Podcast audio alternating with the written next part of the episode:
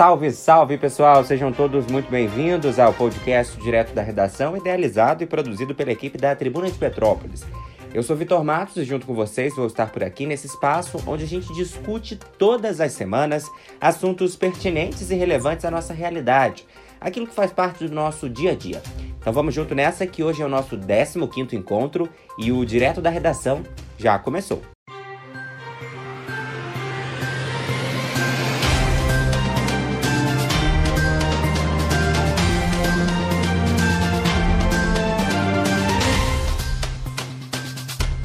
Em 28 de junho de 1969, um grupo de gays resolveu se posicionar contra a violência sofrida pela polícia em Nova York. Aquilo era o início do que hoje se tornou o movimento LGBTQIA. Naquela madrugada, pessoas que estavam no bar gay Stonewall, drags e travestis, chegaram a ser detidas e agredidas, recebendo o apoio de uma multidão que apoiou o movimento de resistência. O local chegou a ser incendiado e, a partir daí, a comunidade gay, que por muitas vezes se escondia, foi às ruas em manifestações que duraram seis dias. A revolta serviu de marco para iniciar uma história de luta por direitos e liberdade. Daí para lá, esse dia se tornaria simbólico para eternizar o que hoje é o Dia Mundial do Orgulho LGBTQIA. Por isso, hoje a gente conversa sobre diferentes vertentes dentro do assunto, como religião, direitos, aceitação e militância. O bate-papo tá incrível, eu tenho certeza que você vai curtir. A gente começa falando então com Aidan Dougan Marques de Souza, que se formou pela Universidade Federal Fluminense e é advogado especializado em causas LGBTQIA+, principalmente com foco em homens trans no Brasil. Aidan, já tivemos a aprovação do STF com relação à doação de sangue pela população LGBTQIA+, mas ainda temos resistência por parte da Anvisa e do Ministério da Saúde mesmo diante de quedas significativas no estoque dos hemocentros, né? O STF decidiu, certamente, é, na, é, na inconstitucionalidade e foi informado que a Anvisa e o Ministério da Saúde teriam que adequar suas normas, assim efetivando e possibilitando a doação de sangue por pessoas da comunidade. O que acontece é que essa decisão, ela saiu, é, a, a decisão em si foi a, o direito é, foi estabelecido em si dia 9, com a decisão do STF. É, só que toda decisão jurídica ela tem um prazo para ser publicada. Então, entre o dia 9 ao dia 22 que ela foi publicada, em tese, a, o Ministério da Saúde a Anvisa teriam esse tempo para já articularem a, a conversa e verem como proceder conforme a decisão do tribunal. Só que é, um dia atrás ou dois dias atrás, é, a, Anvisa e o Ministério da Saúde se comunicaram de que eles não estão conseguindo, eles não mudaram as normas ainda, porque eles só sentiram obrigados a agir após a comunicação pelo advogado, pelo AGU do governo, que só sairia dia 22. Então, eles inventaram um, um contratempo, mas afirmando que eles estão em conversa com a comunidade LGBT e pensando em medidas sanitárias de como fazer, como receber essa comunidade como se a comunidade fosse uma coisa de sete cabeças, mas isso não é verdade. De fato, que as maiores comunidades LGBTs do Brasil atualmente estão fazendo uma campanha e uma petição muito grande, o que resultou até em ação jurídica. Há, duas, há hoje no STF duas reclamações é, sobre o Ministério é, da Saúde e a Anvisa por estar em descumprimento legal da decisão do STF. E a, a, a, a desculpa que eles dão é que eles só podem agir depois de notificados e que, na verdade, eles estão tentando trabalhar com a, com a comunidade, sendo que a comunidade afirma que não está tendo essa aproximação é, do governo. A gente pode dizer que há uma dificuldade nas pautas LGBTQIA. Tem algumas questões já feitas, mas ainda precisamos avançar muito, né? Falta política pública, na sua opinião? Olha, eu concordaria totalmente. Isso não só no, a gente pode dizer, não só no Brasil, mas no mundo, é uma luta constante. Mas no Brasil, é, é temos tradicionalmente é um governo muito conservador e não, não aberto a. Nem, nem não aberto, muito novo na democracia, porque se você parar para a gente tem 30 anos de democracias, 30, um pouco mais de 30 anos de democracia com, com, com anos conseguidos, é, desde o golpe. O que a gente vê atualmente no Brasil, infelizmente, acho que diria na última década, e principalmente nos últimos quatro anos, cinco anos, é a necessidade do STF, como tribunal, ter que intervir socialmente e diretamente para poder garantir direitos da comunidade LGBT é, o STF não é um, um, um órgão é, do governo que serve para criar leis. Ele está ali para avisar a Constituição. E o STF tomou no Brasil por conta da a, a, por, por existir uma falta do legislativo em legislar sobre, a, sobre o assunto. É, então, por muitas vezes, muitas das nossas conquistas dentro da comunidade, como casamento, a união estável, o direito de mudança de nome, é, muitas coisas foram, é, foram constituídas para a comunidade LGBT é, através de decisões do STF. E o STF se mostrando, mais uma vez, e se mostrando é, não mostrando, na verdade, o legislativo como omisso, porque em todas essas decisões que o STF faz, o STF fala, é, o STF, é, o, o, tribunal só está agindo por, por omissão do legislativo. E que é necessário, eles sempre dão uma decisão falando que é necessário que o legislativo crie uma lei sobre isso. E até hoje a gente não tem uma lei é, que garanta a união estável e o casamento é, entre pessoas LGBTs, entre pessoas do mesmo sexo, do mesmo gênero. Vamos falar um pouquinho agora sobre a questão do nome social, que já está nativo há alguns anos. Eu vejo ele como uma das grandes conquistas para a comunidade trans, né? Aquela pessoa poder de fato se reconhecer oficialmente como quem ela é. A gente tem um, uma história de alguns atos pequenos do executivo, é, de sociedades civis e da sociedade brasileira em si, que foram aceitando e incluindo as pessoas trans e travestis da forma que podiam. O caso foi em 2016, houve uma, uma ordem do chefe do executivo da época, que é, a chefe do executivo, que colocou um decreto dizendo que todas as organizações públicas, seja pública direta ou pública mista, é, deveriam é, aceitar a troca do nome é, para o nome social. É, e, e, a pessoa teria o direito de utilizar todos os, os equipamentos, os aparatos do governo com esse nome social. Esse nome social poderia ser registrado junto com a Receita e ele, e ele deveria ser respeitado por todas as organizações do governo. Isso, isso é um exemplo de, como já igual dando um exemplo de vida prática, eu quando me assumi eu estava dentro de uma faculdade federal e sem nenhum problema, menor problema, por esse ato eu consegui mudar todo o meu todos os meus documentos dentro da faculdade.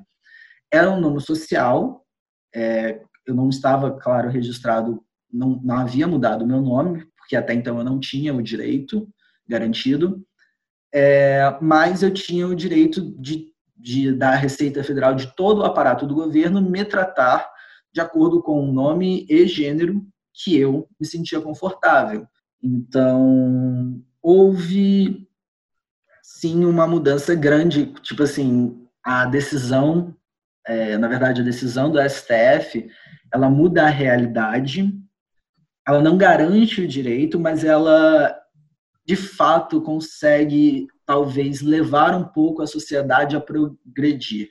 Porque se de fato a gente precisa obedecer às decisões do STF, que são de acordo comumente é, e se espera de acordo com os direitos e as garantias constitucionais, o STF está ali garantindo nada mais do que o direito. Não é um, uma coisa, não, não é uma exclusão, não é uma situação de inclusão também, é uma situação de enxergar que existe um preconceito, enxergar que existe problemas no sistema atual que não permitem a entrada e a vida digna dessa, das pessoas da comunidade LGBT dentro da sociedade brasileira e ela atua garantindo de fato Obrigado, Aidan, pela participação, por falar um pouquinho pra gente sobre os direitos já conquistados pela comunidade LGBTQIA+,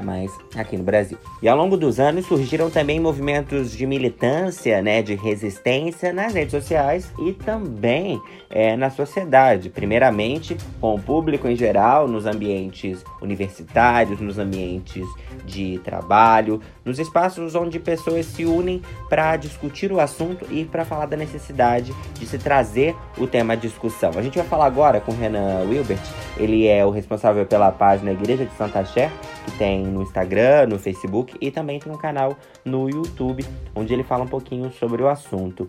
Renan, seja bem-vindo. Queria que você falasse um pouco sobre como surgiu a página, é, se foi identificada uma necessidade de espaço para militância, orientações sobre a saúde mental do LGBTQIA+, e principalmente né, com essas questões de lidar com a família, enfim.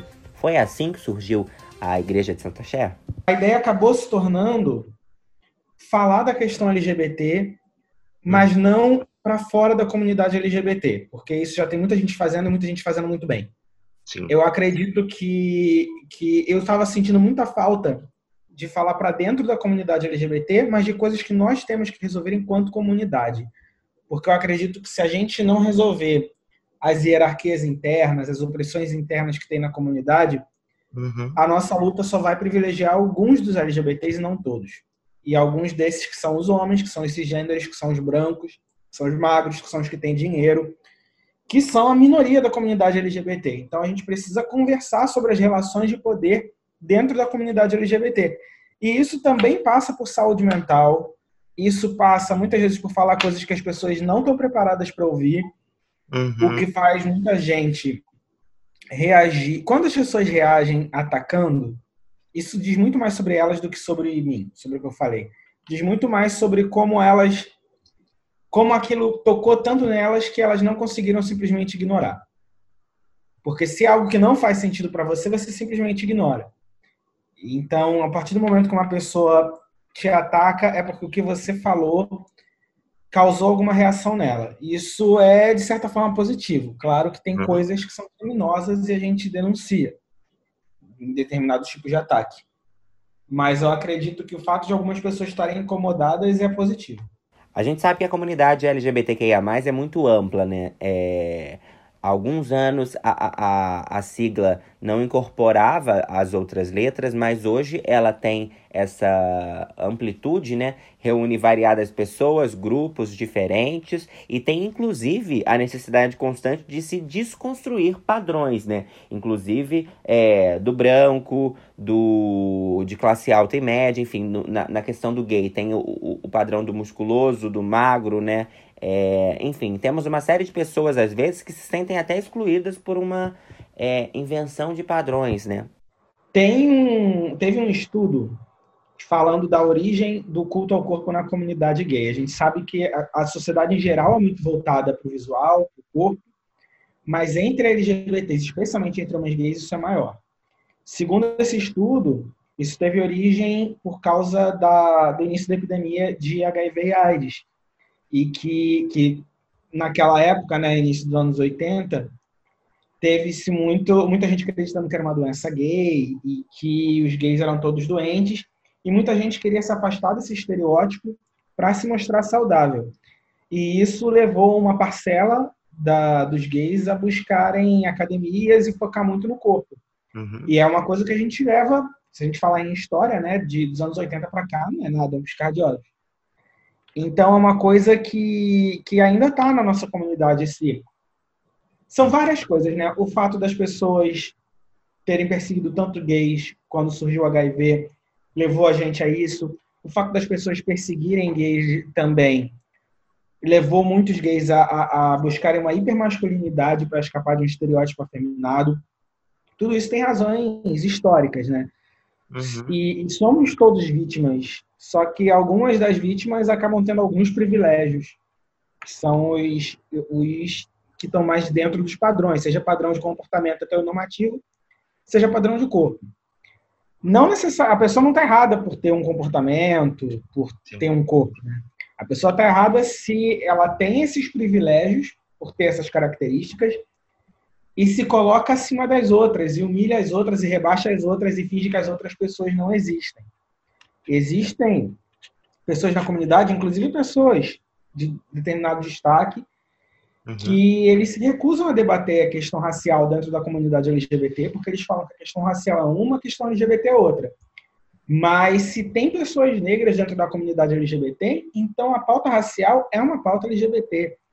Da mesma forma que a gente espera que dentro do movimento negro se discuta LGBTfobia, para que pessoas negras não sejam mais LGBTfóbicas, a gente tem que discutir raça e etnia dentro da comunidade LGBT para que não sejamos mais racistas, para não sermos mais gordofóbicos, misóginos, elitistas e tudo mais é uma questão de, de também confiar no trabalho dos outros enquanto fazemos o nosso. Agora, Renan, a gente já teve alguns avanços em relação a essa questão, como a gente já mencionou com o Aidan, mas ainda precisamos muito evoluir. O que, que você acredita que o público em geral pode fazer para contribuir com a causa? Eu acho que a principal coisa é uma coisa que eu aprendi com, com pessoas do movimento negro, que é uma coisa chamada teste do pescocinho. Que é chegar em todo lugar, usar seu pescoço e olhar em volta e ver quem são as pessoas que estão naquele lugar e quais pessoas ocupam quais posições. Quando a gente fala de raça, é, é ver no restaurante quem está comendo, quem está servindo, quem está cozinhando, quem está limpando o chão, né? Uhum. É tudo isso. Quando a gente fala de LGBTs, é justamente isso. E o teste do pescocinho não é só você, no restaurante, ver quais casais ali são LGBT e quais não são. Até porque tem uma questão financeira aí no meio é você olhar produtos culturais, né, LGBTs e ver, perdão, você olhar produtos culturais em geral e ver se tem LGBTs ou não sendo representados ali, como é essa representação LGBT. Você olhar para a política e ver quem são as pessoas ali que estão representando, se tem LGBT, quantos são os LGBT, o que esses LGBTs pregam, é, e ouvir essas pessoas também. Acho que a segunda coisa é ouvir e quando eu digo ouvir, não digo só de alguém falando e você ouvir, é buscar leituras, buscar vídeos, buscar filmes, buscar textos, buscar de tudo. Está aberto a informações para ter empatia. Sabendo sempre que a comunidade LGBT não é monolítica, não é um bloco só. Existem discursos diferentes, pessoas com opiniões diversas, todas acredito que, que mereçam ser ouvidas, exceto algumas que estão falando muita besteira, mas entender isso. Quando a gente fala de movimento LGBT, a gente não está falando de uma coisa extremamente coesa. Da mesma forma que quando a gente fala de esquerda, de direita, de feminismo, de movimento negro, existem sempre várias correntes debatendo coisas diferentes. Acreditar que qualquer movimento é uma coisa só e que todo mundo está pensando a mesma coisa, está com as mesmas opiniões, é errado. Eu acho que é importante também prestar atenção nisso para entender que não basta ouvir um LGBT só. Temos também uma série de movimentos emblemáticos, como citamos aqui na abertura do podcast, né, citando o episódio de Stonewall, mas muita coisa ainda precisa cair.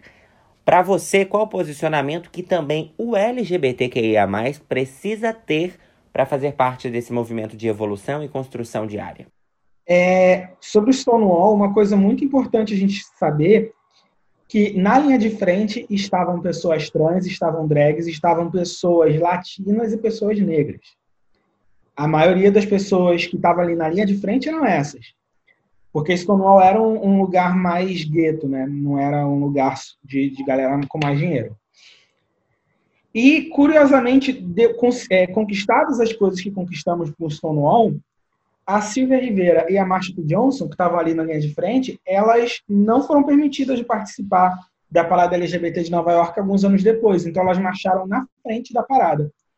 Então, a própria comunidade, desde muito cedo, já exclui aquelas pessoas mais vulneráveis, que também muitas vezes são as pessoas que mais lutam. Uhum. Então, acho que se a gente tem que aprender com Stonewall é justamente a, a, a respeitar as pessoas e a entender que a história não é feita só por homem branco cisgênero. Inclusive, eu acho que se a gente for trazer isso para o Brasil, é importante a gente é, é, fazer uns paralelos entre a militância LGBT dos Estados Unidos e do Brasil e a história dessas militâncias, porque nos Estados Unidos ela começou num gueto, e isso até fala muito mais sobre, com todos os defeitos que há lá, fala muito mais sobre o senso de comunidade mais forte que os LGBTs têm nos Estados Unidos, em paralelo com o Brasil, porque aqui, até por uma questão, a gente estava em, em, anos de ditadura, era, era um, um momento mais complicado.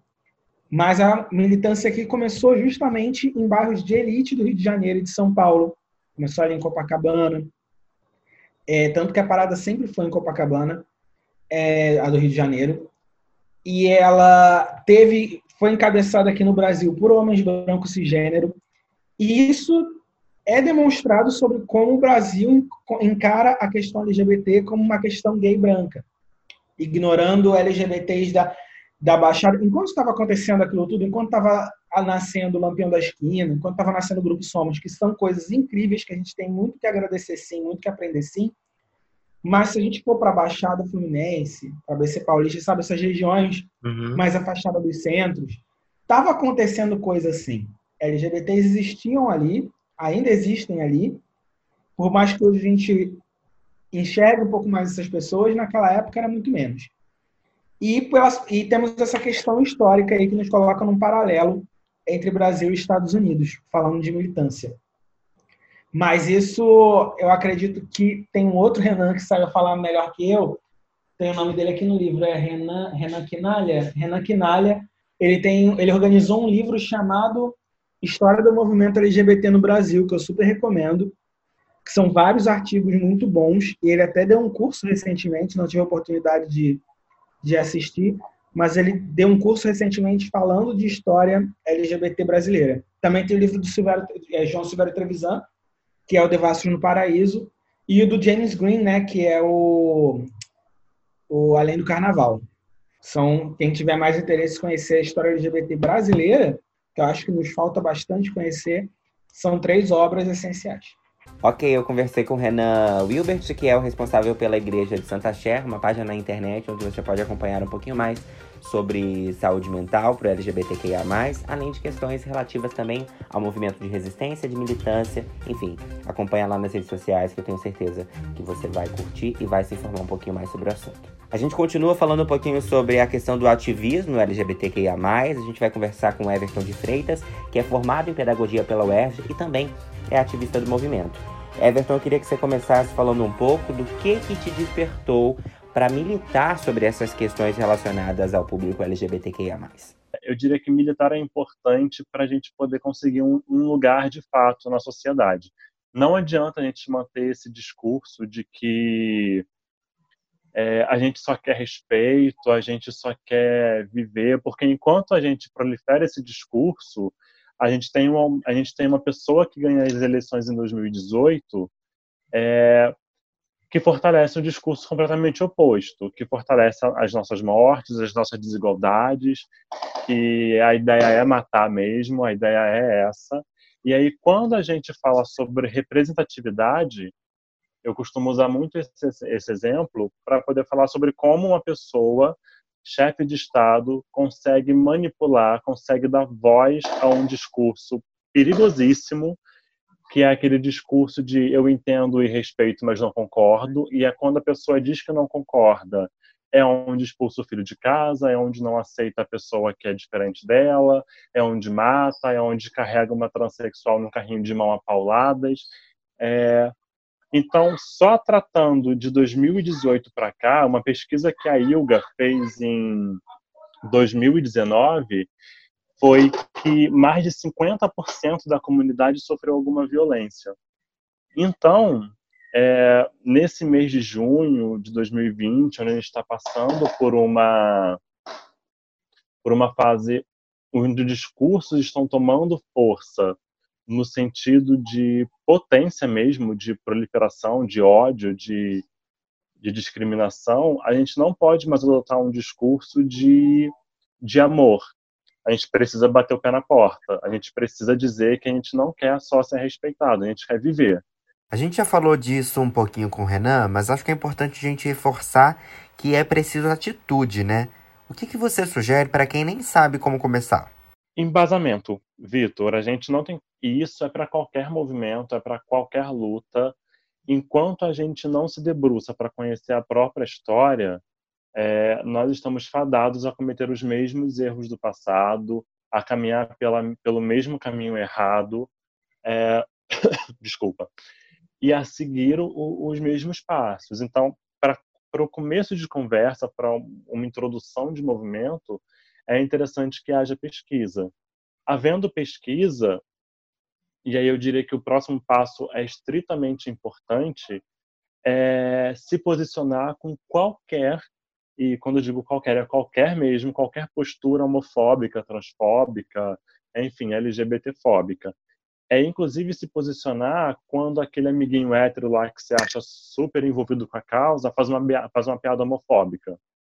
E aí, quando ele faz uma piada homofóbica e a gente ri, porque é o nosso amigo, a gente está potencializando o discurso. O discurso de que, ah, mas é só o nosso amigo, ele pode fazer essas piadas mesmo. Não, não pode é quando ele faz essa piada, não rir e perguntar, não entendi, me explica. É causar o desconforto. Porque quando a gente causa o desconforto, a gente censura a homofobia. Porque as pessoas vão pensar duas vezes antes de fazer uma piada homofóbica, porque sabem que vai ter alguém ali que vai se posicionar questionando. E aí, se essa piada ofende alguém, menospreza a existência de alguém, não é uma piada. Everton, a gente tem também a questão da ignorância, né? Muitas pessoas não sabem, por exemplo, às vezes, a forma de tratar o trans, não entendem muito bem as questões, mas existe uma linha muito tênue entre preconceito e ignorância, não é isso? É, a gente precisa ter um, um pouquinho de um olhar mais, mais refinado para identificar o que é ignorância e o que é preconceito, porque para a gente poder difundir o conhecimento, a gente precisa respeitar a ignorância alheia. E democratizar o conhecimento é entender o que é ignorância e o que é preconceito. Eu não posso, por exemplo, exigir que todas as pessoas saibam é, como respeitar e como não protagonizar uma luta que não é delas. Mas eu posso democratizar esse conhecimento. Então, a partir do momento que não é um discurso de ódio, mas é um discurso ignorante, é, a gente não pode exercer, e nem deve exercer a cultura do lacre. Do tipo, vai ter patada sim, é, vai ter viado sim. Tudo bem, tem que ter viado realmente. Mas a gente precisa democratizar o conhecimento, tá? Por que, que tem que ter viado? Por que, que tem que ter conhecimento? Então a gente precisa exatamente adotar uma política, até porque, Vitor, eu não nasci sabendo, você não nasceu sabendo, ninguém nasceu sabendo, é, as pessoas têm acesso à informação e elas procuram. Contudo, nem todas as pessoas têm a maturidade de procurar um conhecimento que não lhe cabe. Que é, quando eu digo não lhe cabe, é porque ela não se identifica com esse conhecimento. Então, a gente precisa entender o que é ignorância e o que é preconceito. É muito importante. E geralmente é, a diferença é muito sutil.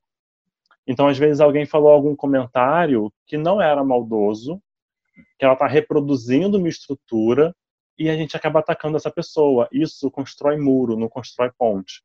Então a gente precisa adotar a política de construir pontes para o acesso ao conhecimento. E isso é uhum. democratizar o conhecimento, Isso é fazer com que o movimento alcance novas pessoas e novos espaços, entende? Muito obrigado, Everton, pela sua contribuição aqui para o Direto da Redação, por falar um pouquinho mais com a gente sobre essa militância que você atua aí nessa área. Obrigado e até a próxima. Esse universo tem muitas questões envolvidas e dentre elas uma que é a questão da autoaceitação, a questão de contar para a família, se assumir, né, ou sair do armário, como é dito popularmente.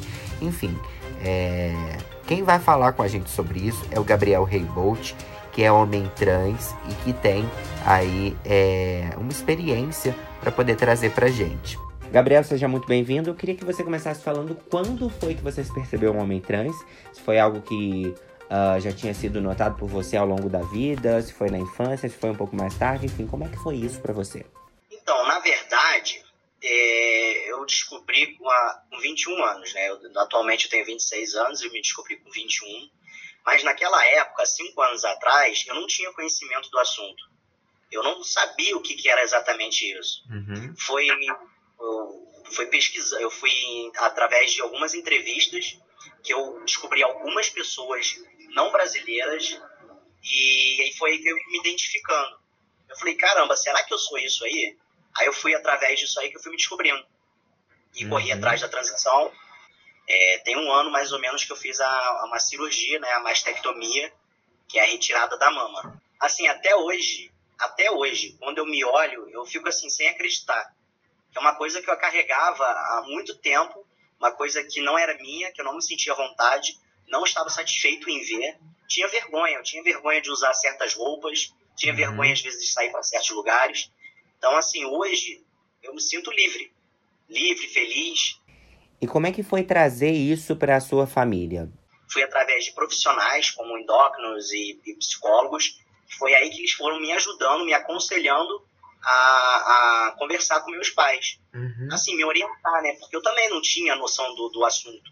Entendeu? Eu tava indo de cara, mas, assim, atrás do, da minha vontade, mas sem saber exatamente o que era. Importante é uma questão que você disse que é do acompanhamento, né? Porque são muitas coisas ocorrendo ao mesmo tempo, né? Por isso a importância de estar sempre com um psicólogo, enfim, com uma equipe multidisciplinar para auxiliar nesse processo. Sim, mexe muito com o psicológico da pessoa. É, tem dia que você tá, você tá bem, tem outro dia que você não, não, não você não está bem. E, e, nisso, eu já assim, é, infelizmente, eu tenho até conhecidos que, que infelizmente assim, se suicidaram, porque iniciaram o tratamento, né, buscaram a, a, né, a, fisicamente a mudança, e queriam também a, a mudança no, na forma de, de tratamento. Uhum. Só que as pessoas não respeitavam. E nisso, não sei, assim, acho que afetava muito o psicológico, abalava muito. E, assim, você tem que ter força, você tem que ter um, um apoio, você tem que ter um psicólogo, você tem que ter, né, por exemplo, se a família não te apoia também, isso é muito difícil. Eu, graças a Deus, todos os meus familiares, todos eles me apoiaram. Eu acho também que é essa força que, que eu carrego hoje, que eu, que eu é, onde eu tô hoje é graças à minha família, não só a mim. Mas também tem pessoas que confundem, né? Às vezes acha que é uma coisa, não é, e futuramente já teve casos assim, de pessoas se arrepender. Por isso que eu, eu assim, aconselho as pessoas de irem direto a um profissional, um psicólogo, um psicólogo, porque lá ele vai te orientar, lá ele vai buscar lá no fundo de você o que realmente você é, entendeu? Porque às vezes você acha que é uma coisa e não é, e às vezes você é e você não sabe que é. Às vezes você não se aceita também. Entendeu? Tem muito disso também. Às vezes a pessoa se identifica, mas fala assim: eu não sou isso, não é possível que eu sou isso. Uhum. Entendeu? E o que eu aconselho, cara, é procurar um psicólogo, porque, olha, foi lá que eu consegui muita coisa, não só para dar os, os, os, próximos passos também, até por conta de cirurgia, tratamento, você começa por lá. Uhum. É porque não é nada do dia para noite, né? Não, é, também tem a questão da saúde, né? Assim, os médicos, eles, eles só podem dar o segundo passo é, com, por exemplo, um laudo psicológico. Uhum. Nisso você tem um batalhão de exames, assim, é bem burocrático. Não é fácil. Até hoje, tem cinco anos que eu estou nessa transição e até hoje tem muita coisa ainda que eu tenho que correr atrás. Gabriel, uma questão que eu queria que você falasse também é sobre essa falta de política pública para o público trans especificamente também, né? Você acredita que poderiam existir centros de acolhimento com acompanhamento psicológico, orientação, apoio, enfim, um serviço específico voltado para esse segmento da comunidade LGBTQIA+. É falta, né, Vitor? Só que é difícil. É assim, eu acho que muito também é por conta do preconceito, entendeu?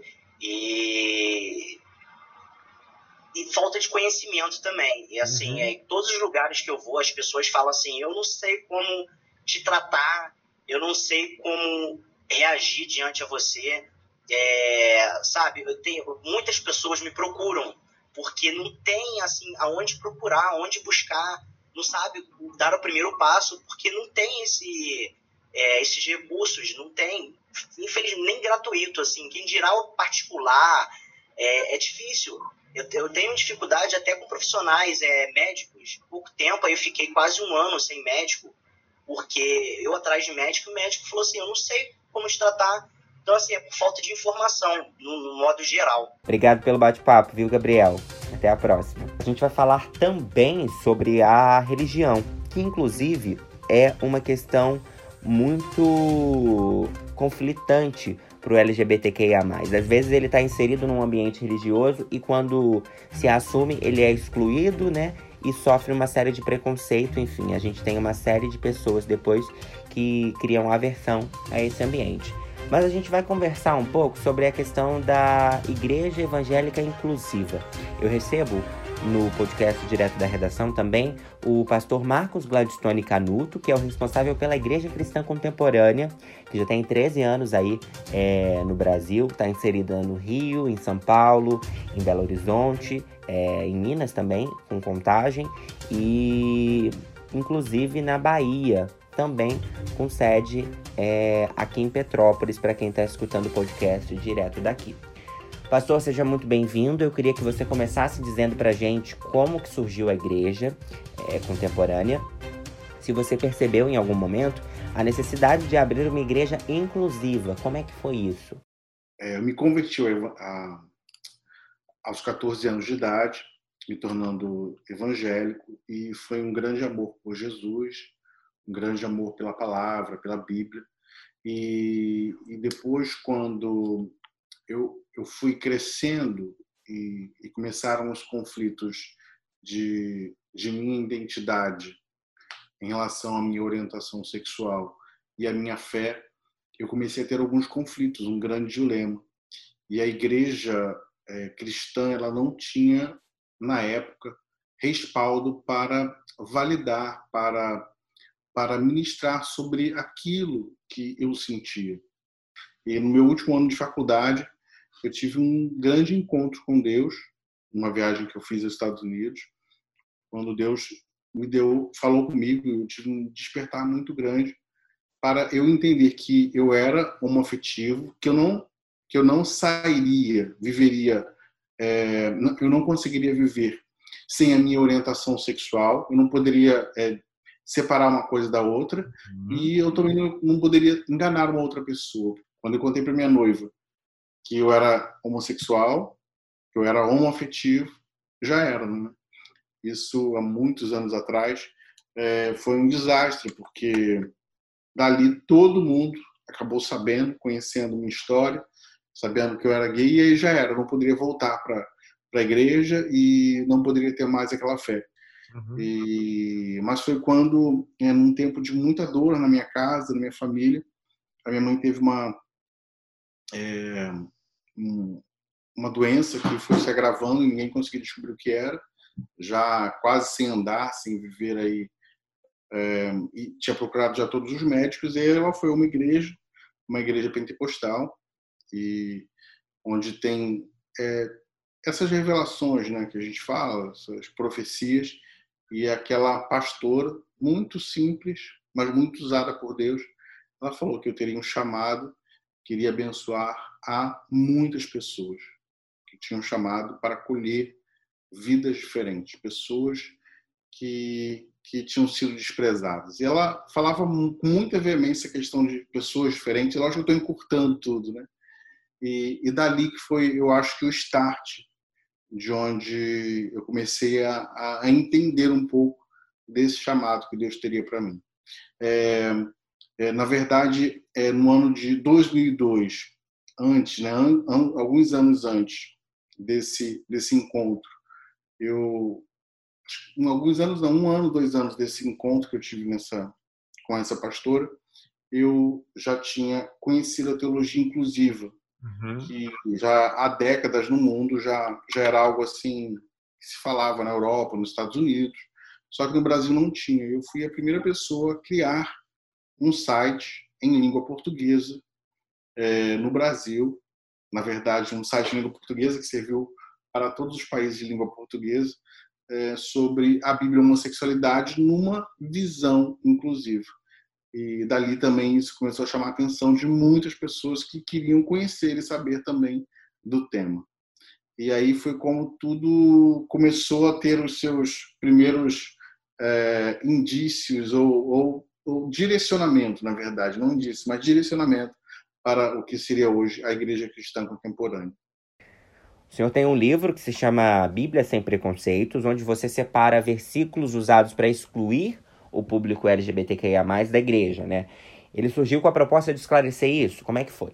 É uma ferramenta é, muito especial que Deus acabou concedendo a todos nós onde eu falo versículo por versículo, não são muitos versículos, não são muitas passagens, sobre é, o entendimento de que Deus não condena a homossexualidade nem nunca condenou.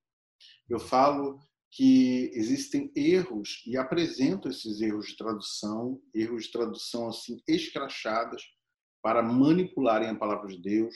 Eu explico é, é, o conteúdo histórico, cultural sobre o que realmente se tratava. É o que eu falo sempre, não é? A Bíblia nunca condenou a homossexualidade. O que, o que é homossexualidade? É uma união de afeto, é um desejo de completude com uma pessoa do mesmo sexo, é uma história de amor, é uma história de fidelidade. Em Gálatas 6, a palavra de Deus diz assim: contra o amor não é lei. E um homoafetivo, e é o que a gente apresenta em nossa em nossa é, a nossa proposta para a comunidade é, cristã LGBTQIA+, é uma proposta de viver uma história de amor, de respeito, de cuidado com a pessoa do mesmo sexo. E eu falo sempre que a Bíblia nunca condenou esse tipo de amor, esse tipo de atitude.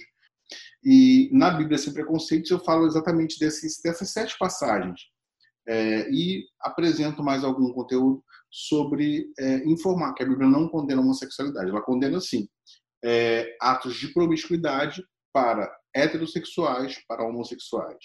Ela condena culto, cultos é, é, de idolatria ritual que usam a homossexualidade ou que usavam nos tempos bíblicos a, homosse... a não homossexualidade, mas o sexo entre pessoas do mesmo sexo. não posso falar homossexualidade para aqui. Mas usavam, sim, atos é, de sexo com pessoas do mesmo sexo para adorarem outros deuses. Aí está a base toda de, de, de condenação em relação ao sexo entre pessoas do mesmo sexo na Bíblia. Bom, eu acho que para vocês o mais legal de tudo é ver Bom, eu acho que para vocês o mais legal de tudo é ver essas pessoas felizes, transformadas e realizadas, né? Porque estão ali. Muitos tinham prazer de cantar, dançar na igreja quando é, faziam parte dela, né? Acredito que sim. E, enfim, ter uma função e depois vocês vão retomando isso também, né? Que acredito que é uma missão para quem a tem, né? Uhum. Então, Vitor, é... por exemplo, eu vou, vou dar a minha é, a minha experiência. Eu, por mais que eu fosse qualquer uma outra religião, eu não conseguiria me encaixar. Porque o que eu queria viver era a minha fé cristã. E, e eu entendo que esse deve ser o direito de qualquer pessoa. Existem pessoas que foram criadas em outros lares, tiveram outras experiências, é um direito que nós temos que respeitar, uhum. é, sem agredi-la, sem ofendê-la.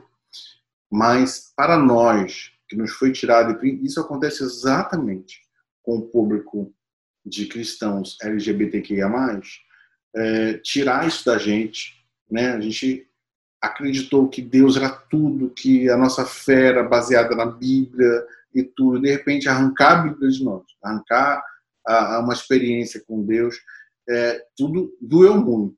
E aí a gente vive, hoje, acabou vivendo, né? Como muitos filhos pródigos, longe da casa do Pai. E graças a Deus que nós hoje estamos tendo essa oportunidade de se reconciliar com Deus e as mudanças são grandes.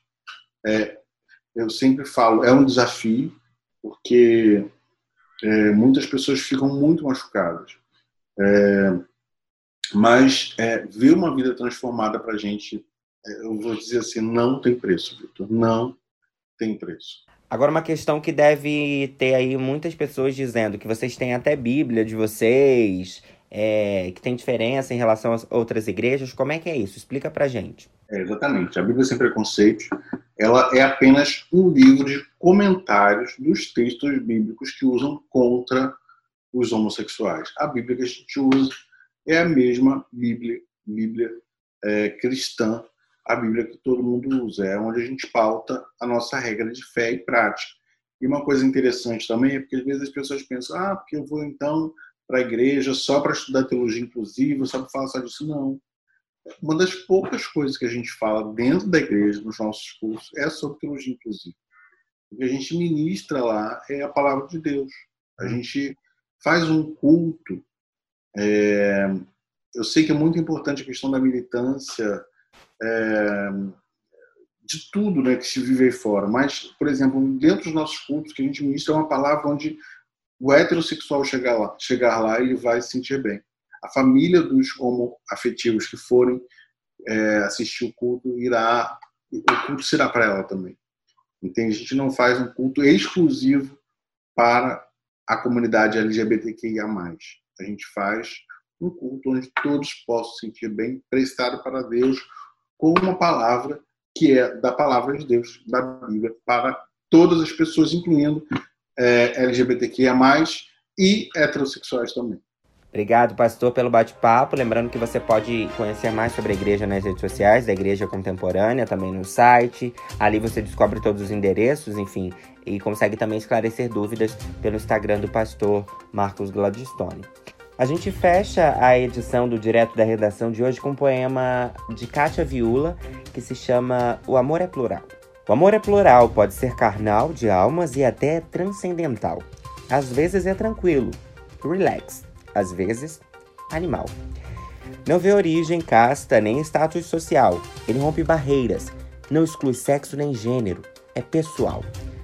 Cruza fronteiras, tem sua própria química e seu astral Transcende o explicável, vai além da imaginação, torna-se palpável, suplanta a voz da razão. Vence a misoginia, entrelaça gerações, rompe a xenofobia, provoca muitas emoções. Não importa o que faças, um dia ele vai te pegar. Cada um tem seu tempo e tempero, sua química e seu lugar. Esse foi mais um Direto da Redação. Lembrando que você pode ouvir sempre os nossos programas pelo Anchor, pelo Spotify e pelo site tribunadepetrópolis.com.br. As sugestões de pauta podem ser enviadas lá para o nosso Instagram, o Tribuna de Petrópolis, ou também pelo nosso e-mail, redacal.tribunadepetrópolis.com.br. Na semana que vem a gente volta com um assunto relevante, sempre à luz de quem entende do assunto. Eu agradeço pela sua audiência, pelo seu carinho. Para você, uma excelente semana. Tamo junto, juízo, se cuidem e até a próxima.